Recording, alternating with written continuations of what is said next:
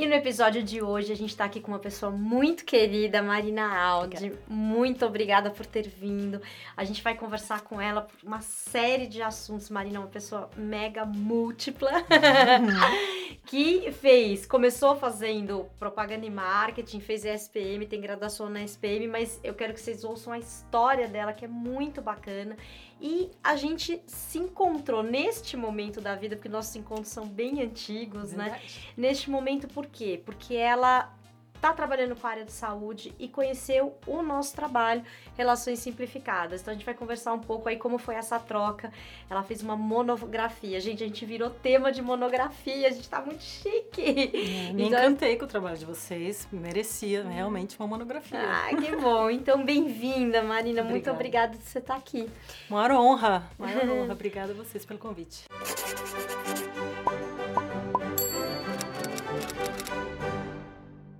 Bom, Marina, antes da gente ir para a monografia, eu queria que você contasse um pouquinho da sua trajetória, que é uma trajetória bonita, passa por várias áreas e que foi fazendo um, um caminho para você chegar onde você está agora, né? Conta um pouco pra gente. Então, eu ah, sou formada pela ESPM em comunicação social, a minha especialização foi em publicidade e eu, no segundo ano da faculdade já comecei a estagiar em agência de publicidade, eh, mas eu não me adaptei à rotina, não me, não me adaptei ao trabalho. Eh, não- enfim, não me encontrei dentro de agência. E aí, ainda na faculdade, comecei a estagiar na área de audiovisual, em produtora. Gostei, enfim, era uma área que, que me atraía, eu trabalhava com roteiro, fazia assistência de direção. ah, e assim que eu terminei a faculdade, terminou meu estágio também na, na produtora, e aí eu voltei para a agência na área de, de redação. Eh, fiquei nove meses, mas também não, realmente eu vi que não era aquilo que me encantava. E de 96 até 2004 eu trabalhei em emissoras de TV, em algumas, ah, com produção e produção executiva. É uma área muito viva, que as pessoas colaboram muito, que a gente precisa muito de trabalho em equipe, e é uma coisa que eu sempre aprendi na vida, que a gente não faz um filme, não faz um, um programa de TV, não faz nada em audiovisual sozinho, né? É difícil, a gente é um, é um trabalho de colaboração. Isso é uma lição que eu trago até hoje para minha vida. É, mas em 2004 eu já era mãe e é, eu, eu saí da TV onde eu estava e comecei a ser freelancer. Então eu fiz é, roteiro, voltei a escrever, aí fiz curso ah, de especialização em roteiro de ficção, fiz mais de um, na verdade, fiz dois cursos. Ah, comecei a, a, a, ir para essa área de, de, de eh, roteiro autoral, digamos assim, e eh, isso foi, fui levando até 2014. Em 2014, eu reencontrei um colega de faculdade, eh, que é o Rafael Lamardo, e que já estava envolvido nessa área de tecnologia nas startups, na, nessa questão da inovação. E eu tive a sorte de começar, voltar a ter contato com ele e começar a trabalhar com ele. E foi muito bacana porque eu comecei a aprender o que, que era a, a comunicação e como a comunicação podia se integrar dentro dessa área de tecnologia, de novas tecnologias, de inteligência artificial, eh, porque o Rafael trabalhava com redes neurais, umas coisas super diferentes. Na época eu não entendia nada de nada disso, Aham. né? É, e foi super legal porque eu comecei a entrar num mercado profissional que estava começando a entrar em, ebuli em bu- ebulição mesmo. Em 2015, eu comecei a escrever para um site é, que chama Projeto Draft. E lá no Projeto Draft, eu basicamente escrevo sobre pessoas que empreendem na área de tecnologia, com coisas muito diferentes e muito inovadoras. Mas, como eu não sou jornalista de formação, eh, eu tinha um jeito de conversar com as pessoas que era eh, mais lento, as minhas entrevistas demoravam mais do que a média dos outros repórteres. eh, as pessoas gostavam de conversar comigo, aí terminava a entrevista, a gente continuava conversando. Eh, e era, um- era um jeito já diferente, assim, de, de, de conversar e de ouvir, de escutar as pessoas, né? E em 2016, eh, no primeiro semestre, assim, eu estava meio difícil de trabalho, eu sou freelancer há muitos anos e a gente sabe que, né, tem época que vai melhor, tem época que vai pior. E aí eu comecei a achar que só a área de comunicação já não ia me, me levar adiante muito mais, eh, eh, muito mais anos, né, e- trabalhando ativamente. Eu nunca quis me aposentar com 50 anos de idade. É, eu queria trabalhar até os 70, sei lá, Uhum. até mais do que isso. Aí eu comecei a pensar, o que, que eu posso que área que eu posso juntar os conhecimentos que eu já tenho hoje e, e ser produtiva mais anos, né? Porque... O que, que você já tinha na sua malinha aí, que você já tinha colocado de ferramenta, né? Exatamente. Né? O que, que eu estava que que eu tava aprendendo? Assim, eu estava já trabalhando com... Já entrando nesse mercado de tecnologia, de inovação, entendendo o que, que era isso, uhum. tentando explicar para as pessoas, porque assim em 2014, 2015, era bem mais difícil de falar de inteligência artificial. Precisava de uma tradução. Precisava de uma tradução. Uhum. É, e o que eu aprendi nessa época que eu estava na startup é exatamente isso. Como que a gente traduz é, esse conhecimento, essa tecnologia, de uma forma que as pessoas entendam. Uhum. Até hoje não é tão simples, né? Uhum. É, é, as pessoas têm, têm certas fantasias em relação à inteligência artificial e, e algumas, muitas fantasias do quanto a tecnologia ajuda mesmo a gente, né? Uh, até uma certa fobia, assim, a gente vê hoje, nossa, o robô vai roubar o lugar de muitos empregos. Uhum. É, claro que parte disso vai, vai acontecer. Algum, algumas atividades uhum. mecanizadas que podem ser automatizadas vão ser automatizadas e, e vai ser melhor para a gente.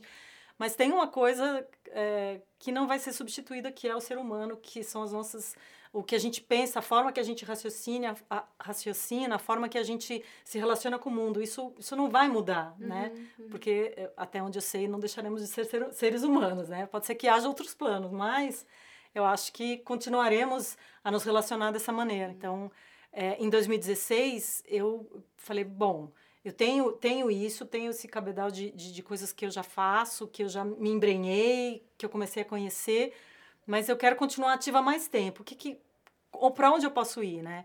E aí comecei a pensar, será psicologia? Será dar aulas? Não, pausa. Isso é muito legal, né? Porque a gente está falando, a gente fala bastante aqui do canal sobre esse impacto, né, das novas tecnologias nas nossas subjetividades, é, o quanto isso vai mudando a nossa forma de ver. E é bacana e, e que eu acho muito legal, que eu já sei sua trajetória que está contando aqui, né? É, essa capacidade de olhar, e a gente tem tudo a ver com essa frase do Bernard Shaw, né? De olhar e falar, eu vou fazer outra coisa e mais outra coisa. E, e de se reinventar a qualquer momento, porque precisa de um preparo interno para fazer isso, né? Um, um, trabalho, uma maturidade, fala assim, Verdade. ah, eu vou.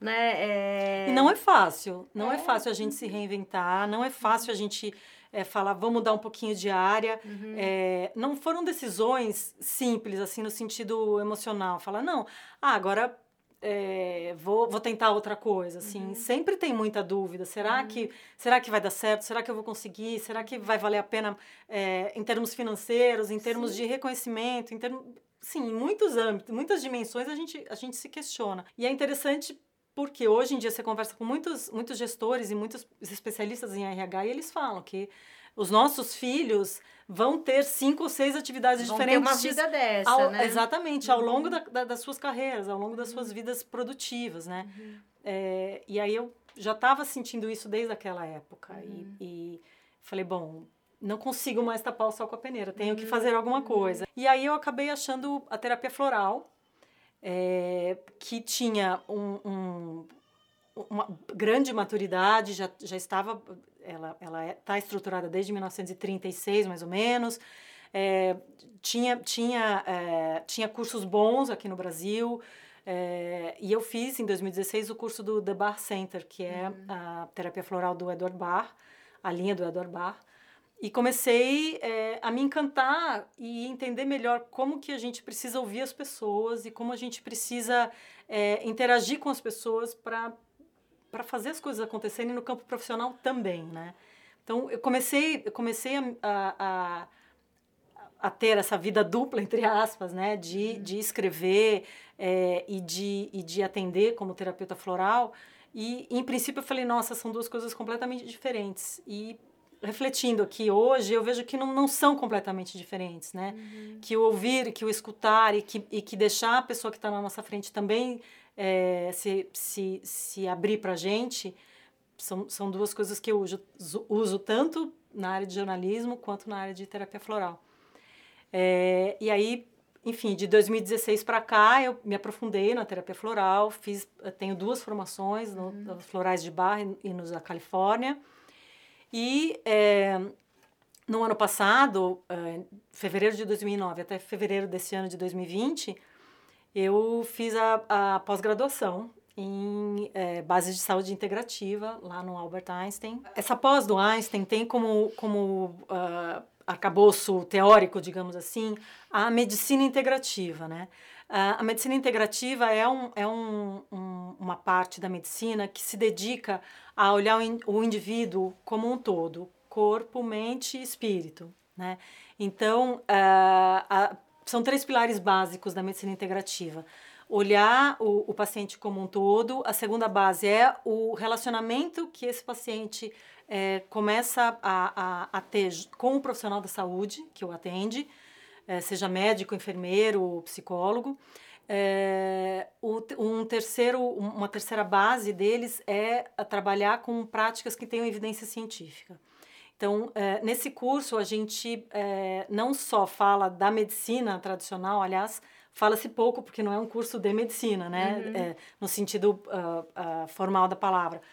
É, a gente fala de como uh, esse olhar para o indivíduo como um todo, que não é só o corpo, que não é só o joelho que está doendo, que não é só o cotovelo, que não é só o dente que está doendo, que ele está ali como um todo, que ele se apresenta como um todo para você e como você faz isso? Como você aborda essa, essa pessoa? Como você acolhe essas dores e esses sofrimentos dessa pessoa? Então, esse curso é um curso bastante amplo, que fala, é, que, que traz questões da psicologia, que traz questões de espiritualidade, além de falar, é, além de usar todo o cabedal de, de informação, informação da medicina é, convencional mesmo, né? E traz também as práticas da medicina tradicional chinesa, da medicina tradicional ayurvédica, é, para complementar tudo isso, que são medicinas tradicionais que já falavam há mil anos atrás, mais de mil anos atrás, sobre o ser humano ser uma parte é, indivisível, né? Corpo, mente e espírito. São medicinas que já enxergam, né? Sempre enxergaram o homem com essa integralidade aí, com, no seu todo, né? Exatamente. E a nossa medicina é que deu uma separada. Exatamente. E eu cheguei nessa pós, por quê? Porque é, apesar da terapia floral estar bem estabelecida, ter uh, ah, 90 anos aí, digamos, de, de história, é, eu, eu sentia falta de estruturar e de embasar o, o conhecimento que eu já estava tendo com a terapia floral e conversar com a, a, medicina convencional, conversar com as outras práticas de cuidado em, em saúde que, que tinham já pesquisas e que, que já tinham muitos anos de, de, de experiência, enfim, de, de conseguir integrar essas duas coisas, né? Uhum. Então, foi nesse sentido que eu fiz a pós-graduação é, e tive a sorte também de, de conviver com uma turma muito especial. A maioria deles eram médicos, eu nunca tinha convivido tanto tempo com médicos assim. Uhum. E, é, e, e, entender também o, o, a, a a atividade deles, o dia a dia deles, foi, um, foi, um, foi parte do meu aprendizado durante a pós. É engraçado que eu tô te ouvindo, né? E lembro daquele discurso que o Steve Jobs fez numa faculdade. Depois a gente põe aqui no link se alguém quiser assistir. É um vídeo muito bacana que ele fala de conectar os pontos, que você só consegue olhar depois, que é uma coisa que o Francisco também fala nos workshops que o Freud dizia. O conhecimento vem a posteriori. Porque olhando daqui depois, né, dá para ver a linha que liga tudo isso que você fez, né? Começando pela escrita, mas sempre discuta, discuta, discuta, de entender o outro, da empatia. Você fala agora, né, dos médicos, né, como te tocou conviver, entender o dia deles, né, e eu consigo ver uma relação muito clara, né, agora, ouvindo essa história depois, né, acho muito bacana. E aí queria te perguntar, né, como que foi que você falou, bom, vou fazer minha monografia, o que no que a gente trabalha, né, fez você falar isso tem uma relação e que, que te levou a fazer a monografia, né, a partir desse trabalho? É, vou revelar aqui uma coisa que nem os meus colegas sabem. é, furo de reportagem. Furo de reportagem. Eu, é, durante os primeiros meses da, da pós-graduação, eu, uh, eu me sentia uh, menos, menor, assim, uh, do que os meus colegas que eram médicos. Uhum. É, porque eu não era médica, eu não tinha, eu não tinha feito seis anos de faculdade, nem mais dois anos de, de residência e tal. E é, o, que, o, o que, que aconteceu com esse meu sentimento? Me, me obrigou a olhar mais para eles. Eu comecei a me emocionar com eles. Quando eles, é, vez ou outra, soltavam durante as aulas, o quanto eles tinham sofrido durante a faculdade, durante a residência, por conta de é, não entenderem o, que, que, o que, que, eles podiam fazer com a empatia dele, deles em relação aos pacientes. É, teve mais de uma aula que eu chorei, assim, tipo no canto escondidinha, é, porque eu falei, nossa, mas essas pessoas praticamente foram obrigadas a extirpar a, a, a subjetividade delas para conseguir terminar a faculdade do jeito que a faculdade é hoje é, e, e, e para conseguirem sobreviver a esse treinamento, assim. Eu nunca tinha tido a ideia de que a formação em medicina era tão, entre aspas, cruel, assim. É, e aí eu me lembro de um dia, assim, estar tá no, no, no banheiro junto com as outras médicas e uma delas virar para mim e falar assim, se a gente não, às vezes, é, não ficar frio, a gente não sobrevive. E aí eu, tipo, faltou o ar. Eu falei, nossa. Enfim, comecei a observá-los, comecei a ver é, a forma como eles é, falavam é, entre eles, a forma como eles explicavam para mim o dia a dia deles, porque a gente tem muita troca durante a pós, a gente é, é uma imersão que a gente faz um fim de semana por mês, e, e realmente aquilo eu terminava o fim de semana de imersão, eu ficava dois dias em casa pensando, nossa, como que eles conseguem? Nossa, como eles conseguem? E ao mesmo tempo eu comecei a relacionar com o, o, o, meu, o meu início de atendimento com a terapia floral. O quanto eu tive também que buscar, e ainda continuo tendo, né, que buscar dentro de mim é, esse limite entre, que é o que a gente, vocês falam muito, né, entre o afetar-se, ouvir o outro, ter a empatia e que não pode cair no envolver-se, porque senão a gente não vai ajudar. Uhum. E eu atendo muitas crianças e muitas crianças em situação de vulnerabilidade. Sim. Então, eu tenho que me treinar e tenho que é, me, me, é, me segurar muito para não entrar no drama pessoal de cada um, porque senão é, não vou conseguir atendê-los, né? E uma das primeiras vezes que eu comecei a atender criança, eu me deixei levar e eh, chegou no final do atendimento da criança, não conseguia levantar na cadeira, porque eu estava com cólica. Uhum. É, e aí eu falei, o que? Não posso isso, não posso, não posso.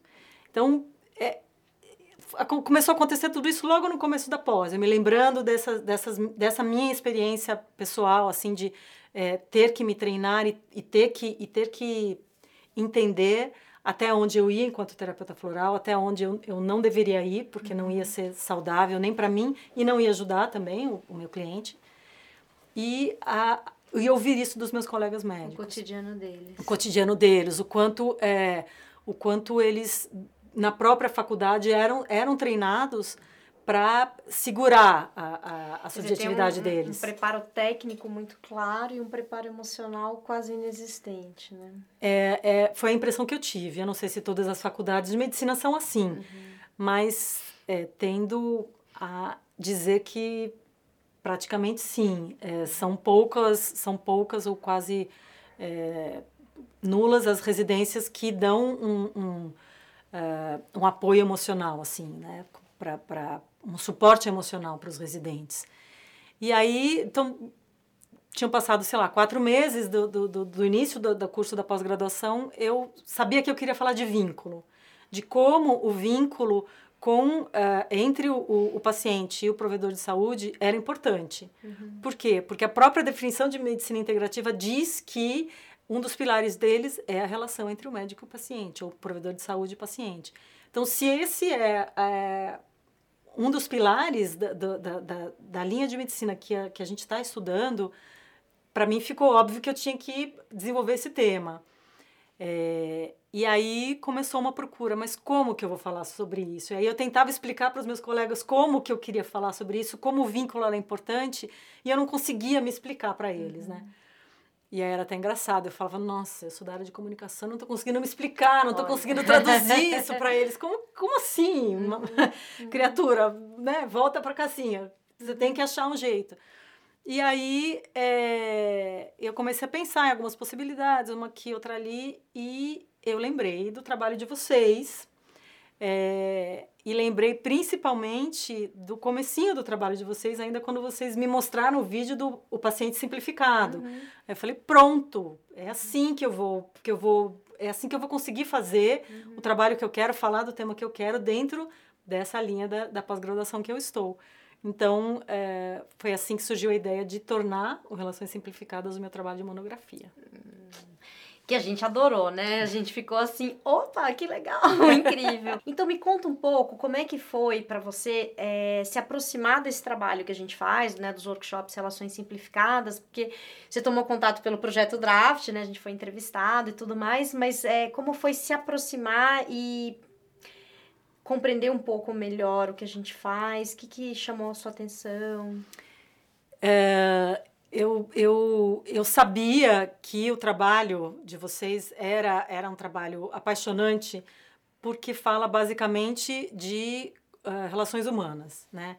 E eu já estava incomodada com, com o jeito que as pessoas hoje em dia acham que a te tecnologia ou que está é, conectado o tempo inteiro substitui o relacionamento uh, cara a cara, digamos assim.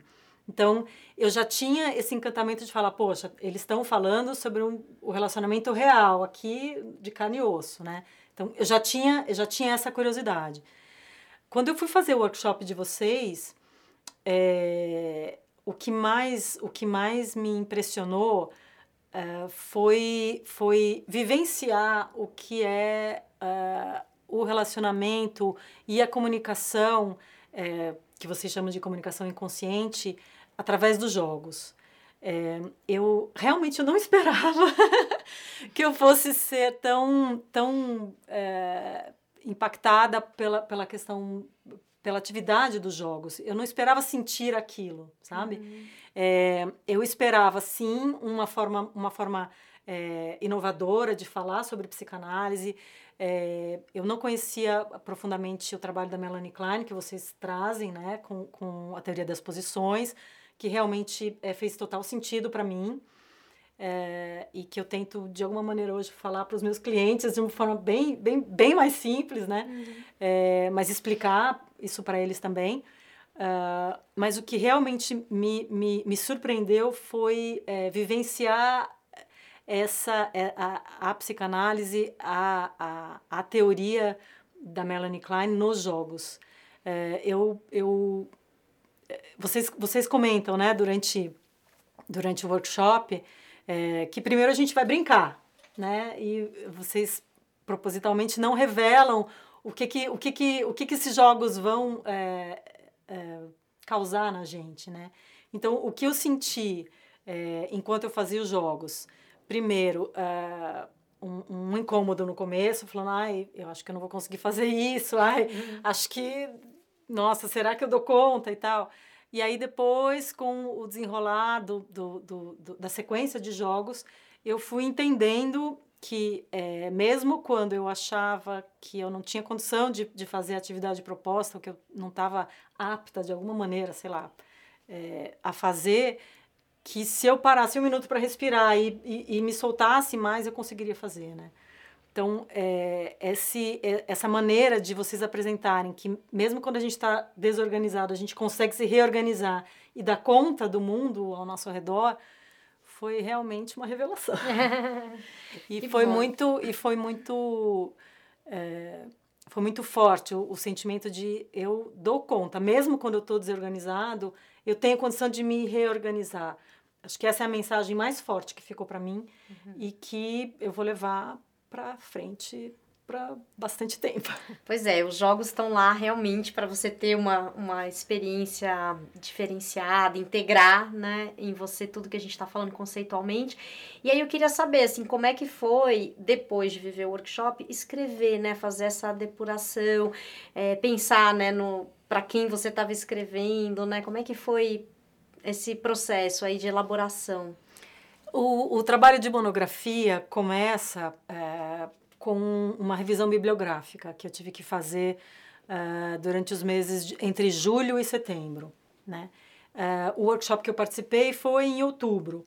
Então, antes de participar do workshop, eu já tinha lido muitos, pelo menos 30 artigos científicos que relacionavam o, o burnout com o burnout do profissional da saúde com o, a forma como ele se relacionava com o paciente é, e ainda cruzando isso com o resultado dos tratamentos propostos por esses profissionais. Então, eu já tinha uh, o embasamento científico através dos, dos artigos é, que diziam que a forma como os profissionais se relacionavam é, impactava no resultado dos tratamentos. E é, muitos dos artigos que eu pesquisei já diziam que é, havia uma, uma, uma, baixa do índice de burnout quando as pessoas se relacionavam melhor, como elas se, quando elas se comunicavam melhor, né? É, então, a primeira parte do trabalho foi fazer essa, essa, esse escaneamento do, da, das bases de dados. Uhum. Então, eu já tinha, é, digamos assim, os índices e a comprovação de que os relacionamentos, os vínculos eram importantes. Depois que eu fiz o workshop de vocês e a gente teve uh, as conversas, porque foram as entrevistas em profundidade também, eu fui fazer as entrevistas com alguns participantes do workshop. E eles relataram basicamente o que eu senti, né, é, é, esse efeito dos jogos, é, e a, a possibilidade de, com o conhecimento que vocês é, transmitem e da forma que vocês transmitem, de uma forma que é inteligível para qualquer pessoa, né, não só para um médico ou não só para um profissional da saúde, que aquilo gerava na pessoa a confiança de que ela, ela, ela, ela conseguiria se relacionar melhor. E aí, para traduzir tudo isso para a monografia, obviamente, eu usei a minha experiência como redatora, como roteirista e, e uh, como jornalista. Deve ter sido bom de ler, né? é, espero que sim. Eu gostei, da parte que eu vi, eu adorei. Eu li, eu li. É uma leitura muito agradável. Tanto que eu li de uma vez só. Ó, oh, e são 30, 29 páginas, né? Não é, não é pouca coisa.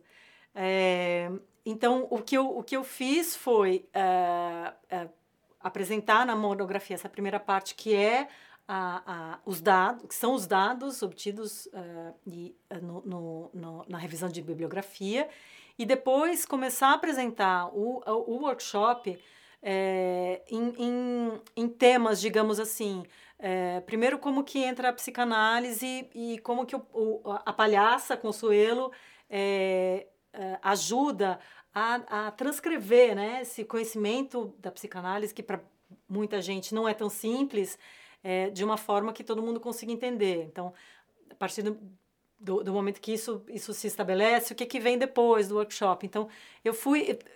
É, quando, quando a gente escreve, a gente tem que optar por uma certa divisão de. de, de é, uma certa lógica de apresentar o, o trabalho. Então, primeiro eu comecei uh, trazendo essa primeira parte do workshop de vocês que fala do, do conceito teórico. Depois, eu trouxe uh, a questão dos jogos, né?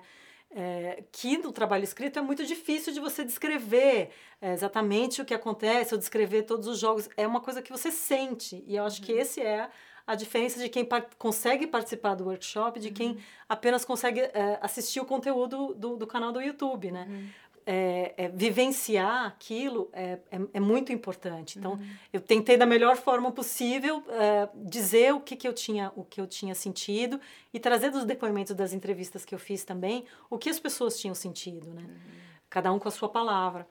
É, e uma coisa que, que me chamou bastante atenção durante a escrita do trabalho foi o, o, o que, eu, que eu entrei mais em contato foram o, o, foi o livro do, do Ruizinga, é, Homo Ludens, que fiquei com vontade de ler e de estudar realmente, porque eu acho que é, é uma coisa que vai me agregar no atendimento infantil, por exemplo. Uhum, né? Eu acho que a uhum. gente é, pode usar os jogos em muitas outras situações para amenizar não só as tensões, mas para ajudar as pessoas a se entenderem melhor. Né? Uhum essa foi uma, uma surpresa grande, assim, entrar em contato com o trabalho dele foi uma grata surpresa e foi através do, do workshop de vocês que eu conheci. E a conclusão que, que chega no, no trabalho de monografia é que, sim, a, o relacionamento uh, que a gente tem com todo mundo, uh, mesmo que a gente ache que a gente não tem, né, a gente acaba se relacionando com, com,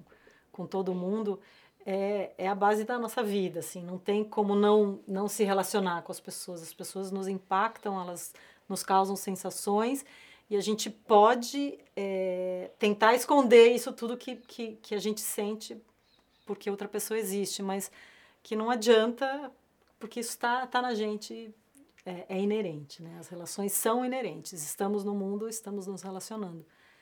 É, e aí precisamos é, fazer algo com isso, né? Precisamos fazer o melhor possível, né? Uhum. Eu acho que não tem, não tem saída assim, é, a não ser a gente olhar para isso e acreditar que é possível uh, melhores relações, que, são, que, é, que é possível a gente ter um, um, uma colaboração com os outros, é possível a gente, é, mesmo que a gente não, não tenha simpatia por outra criatura, mas que em algum momento iremos nos relacionar com pessoas com quem não temos simpatia, né? Uhum.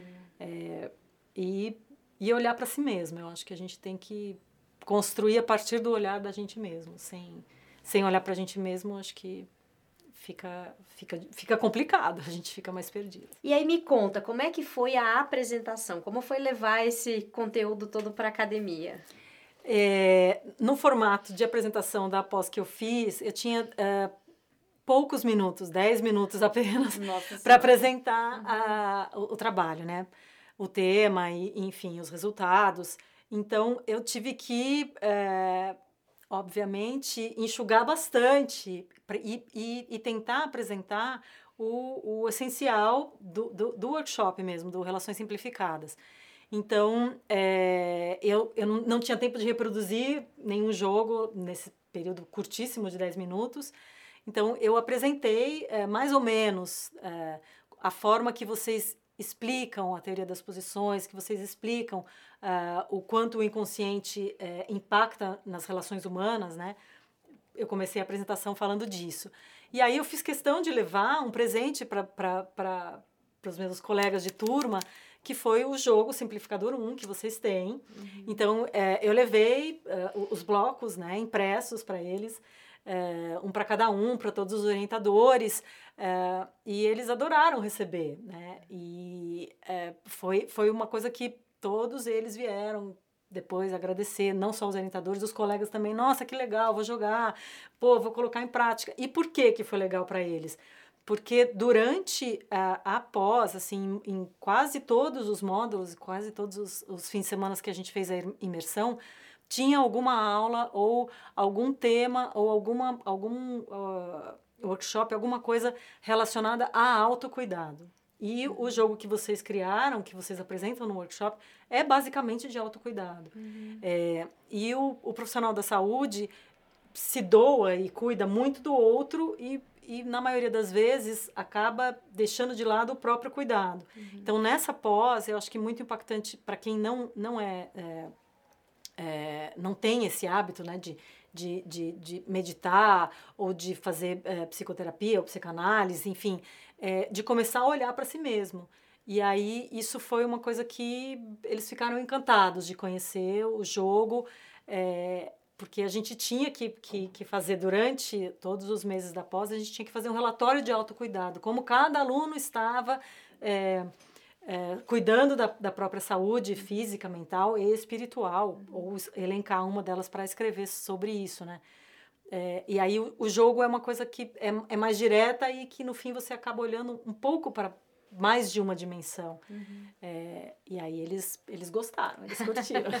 Marina, conta pra gente, assim, quais são os seus planos do futuro, né? Com tanta coisa nova aí que você colocou na sua malinha, né? O que, que você está pensando em fazer? Eu continuo atendendo como terapeuta floral no consultório. É, faço trabalho voluntário como terapeuta floral numa ONG, atendendo crianças, vou uhum. continuar. É, fui convidada para dar aula numa pós-graduação, mas ainda não posso divulgar ah, onde. É, e estou formatando um projeto de educação que una é, esses conhecimentos de empatia e que, na minha opinião, é importante a gente é, aprender a se relacionar tanto é, a gente com a gente mesmo, a gente com a nossa família, a gente no trabalho, a gente no mundo. É, e eu acho que esse trabalho pode fazer a diferença. Muito legal, olha, muito, muito boa sorte em todos os seus projetos, Obrigada. que a gente continue caminhando juntos, né? Assim, estamos disponíveis. Muito obrigada por ter sido, é, termos sido escolhidos aí para sua monografia. Foi uma honra ser objeto de estudo. Sua entrevista foi incrível, é diferente mesmo. Fiquei Obrigada. até tímida de entrevistar você aqui. Imagina! Né? Ela é master entrevistadora. É, e, e que, que a gente possa mesmo, né, fazer essa construção conjunta, cada vez mais gente se preocupando com a questão da escuta, com a questão do vínculo, né, dessa atenção ao outro. Acho que é, tem tudo a ver mesmo. E para quem ouviu o episódio, quer conversar com a Marina, gostou muito, de repente quer fazer inclusive uma consulta com ela, procura no Ciência das Flores. Então, arroba Ciência das Flores, está em todas as redes. Quem quiser ler a monografia, o link também está aqui embaixo no descritivo do canal. Muito obrigada a você. Obrigada a você. Muito obrigada a você que acompanhou e até o próximo episódio.